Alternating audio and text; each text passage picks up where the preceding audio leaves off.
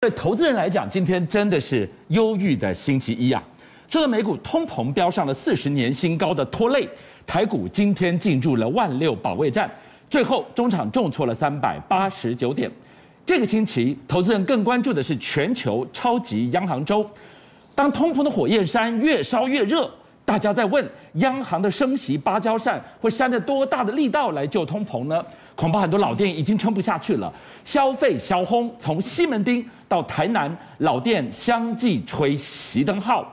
就连最抗涨的好事多，连每一次都必买的神物，一口气涨了三成。今天师兄来告诉我们，苦日子现在才要开始吗？没错，是让美国的这个通膨，或是全世界的这个通膨怪兽，已经降临到我们的人世间了。好，那当然影响多大？我们看到今天的台股，我们一开盘就开低，然后开低的话就直接往下跌，中场跌了三百八十九点，那收到一万六千零七十点左右，又可能又要回撤一万六千点的这个压力。那比较不好的消息是因为今天也杀。出了一个量能，所以似乎短线上呢还有往下震荡的可能性。那为什么会这样子呢？当然原因是因为上礼拜五的美国出现一个全面重挫的这个局面，道琼也跌了八百八十点，包括说像费城半导体啊、纳斯达克全面重挫。今天早上的雅股也全面重跌，所以导致呢整个台股呢出现一个比较大的卖压。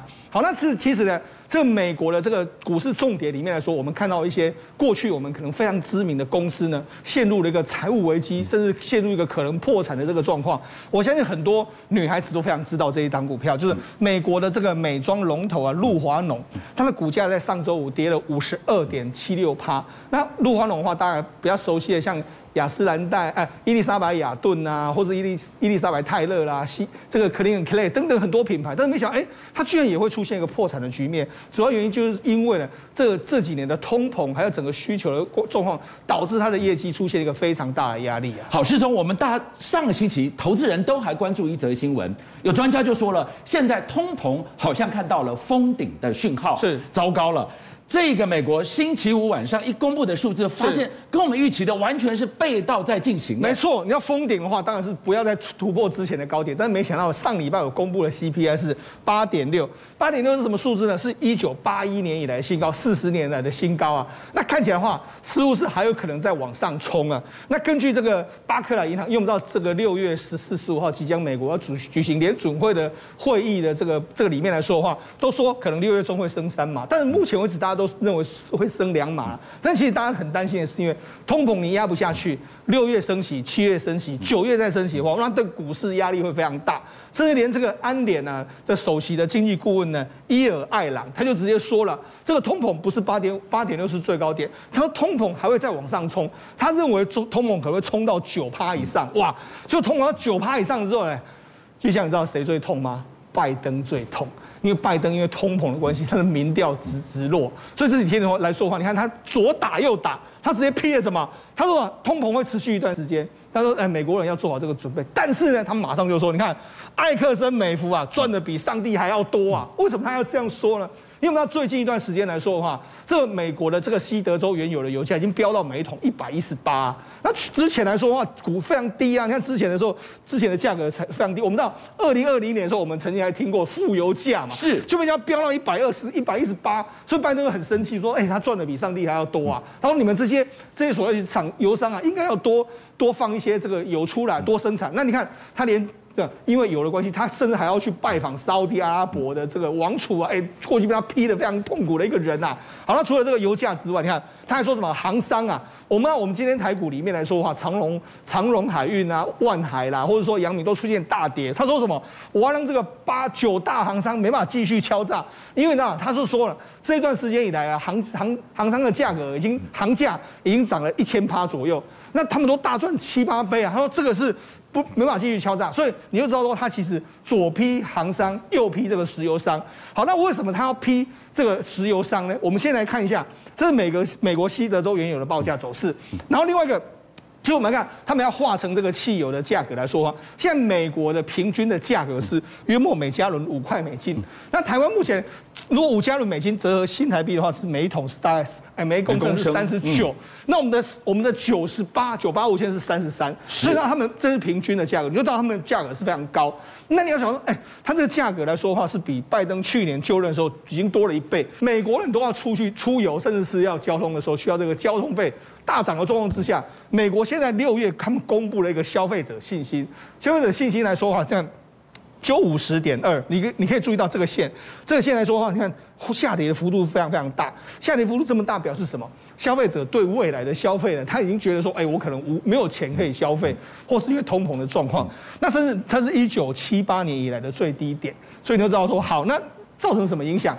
我们美国这几年呢来说的话，婴儿潮都陆陆续续退休，对，就退休的时候他就想，哎，糟糕。我现在退休了之后，如果这个通膨压力这么大，那我怎么办？万一我没有收入的话，会不会受到很大的压迫？所以借退者是不敢不敢退休的。另外一个就是说，因为呢，你是不断的升息的状况之下，美国经济已经受到非常大的影响了。根据这个美国联准会的预估说，第二季的经济成长率恐怕只有零点九啊。我们知道第一季它其实经济是微幅的衰退了一点五。如果第一季经济衰退一点五，第二季又零点九的话，表示整体的经济已经连续两个季，我们都看到了一个可能。是微幅衰退的压力了。我们看到了，美国就面临了四十年来最高的通膨的整个通膨怪兽四境蔓延。对我们来讲，那就是输入性通膨哦。看美国想台湾，接下来才是苦日子要开始吗？没错，上午那美国在升息的时候呢，台湾会不会升息？因为我们知道刚好在联准会决策的同时呢，我们台湾在十六号也要举行这个央行的理监事会议。那理监事会议来说的话，这一次根据这个总经的一些专家，还有包括说金融业都预期说，这一次应该一定会升息。那升息来说的话，升息的问题可能会跟着美国。美国如果这一次升三三码的话，我们可能会升一码。那如果美国没有升息，我们至少是升半码到一码之间。那这个当然会对台湾呢，我们知道升息利率升息的话，绝对对台湾的所有的投资都会产生一个非常大的这个压力。那你更不用讲这个通膨，为什么我们要升息？也也是因为我们有通膨的这个压力。那通膨的压力来说，我们从几个几个场合来看，我觉得。那我们觉得非常的不舍啦，譬如说像这个建国虾虾仁肉圆，就在台南知名的这个老店，其实有时候我去我也都会去吃他们的这个这个肉圆，就没想到最近起来说话，因为啊。这个整个利率，整个这个升息压力非常大。对，他们说我们的所有的原物料成本都大涨啊，包括说虾的原物料啦、米浆，我们要事实上这个肉圆的那些原物原物料现在都大涨的一个状况之下，再加上因为通膨，很多人可能就觉得，呃，我的消费有缩手的这个情形，居然就公告说，我可能要被迫了要停止营业的一个状况。哎，其实真的是一叶知秋。我们现在讲到的是经营困境，照理讲这样的老店是。他应该是最有家底的，是他应该最的最稳的，没有想到他居然在这个时候还没有等芭蕉扇要把火扇熄，是他已经结束营业了。对，事实上不只是台南的老店，我们知道在西门町有开张开业一家五十七年的这个饺子馆，是饺子馆也是一样，他就说，哎，我从六月三十号之前呢开始，我要宣布无限期的这个停业。那为什么无限期的停业？第一个也是一样，我们知道其实这种小店老店，它反而是受到冲击最大。我们这一次的这个所谓通膨的压力里面来说。大商店它可以有大采买，所以它压的成本可以压的比较低。但是对这种小店老店来说，它可能单一一个店，那店面来说，它的成本压力会上升的非常快。它也是一样，你看原物料都在涨，加上大家可能就停止消费的状况之下，它也要停止消这个这个营业的这个情形。所以呢，食品业已经开始受到冲击。这个老店绝对不会只有这两家，那我们真的是非常忧心。另外一个就是，我们知道其实过去一段时间呢，台台湾在过去呢，这个房地产的景气非常好。对，虽然说现在景气。也是还是维持在热度，但是我们可以看到，因为怎么样？这过去几年可能建商都拼命买地啦，然后准备要这个盖房子，但是今年以来他们面临到什么压力？就像我跟你讲，现在的水泥价格在涨，钢铁价格在涨，那所有的原物料在涨，那甚至连工资都在涨，所有都涨不到的状况之下，你看。这个开工开工的展延数量已经来到了四点六万户，根本不敢开案，对不对？我一开案，两年后房子盖给你，中间一路涨上去，是我怎么可能去吸收这一些？因因为他现在没办法控制，说我这个成本会上涨多少，我不敢控制，所以那我涨价的时候，可能消费者又这个却步，所以在这样的状况之下，那我就先展延，先观望一下目前的这个状况。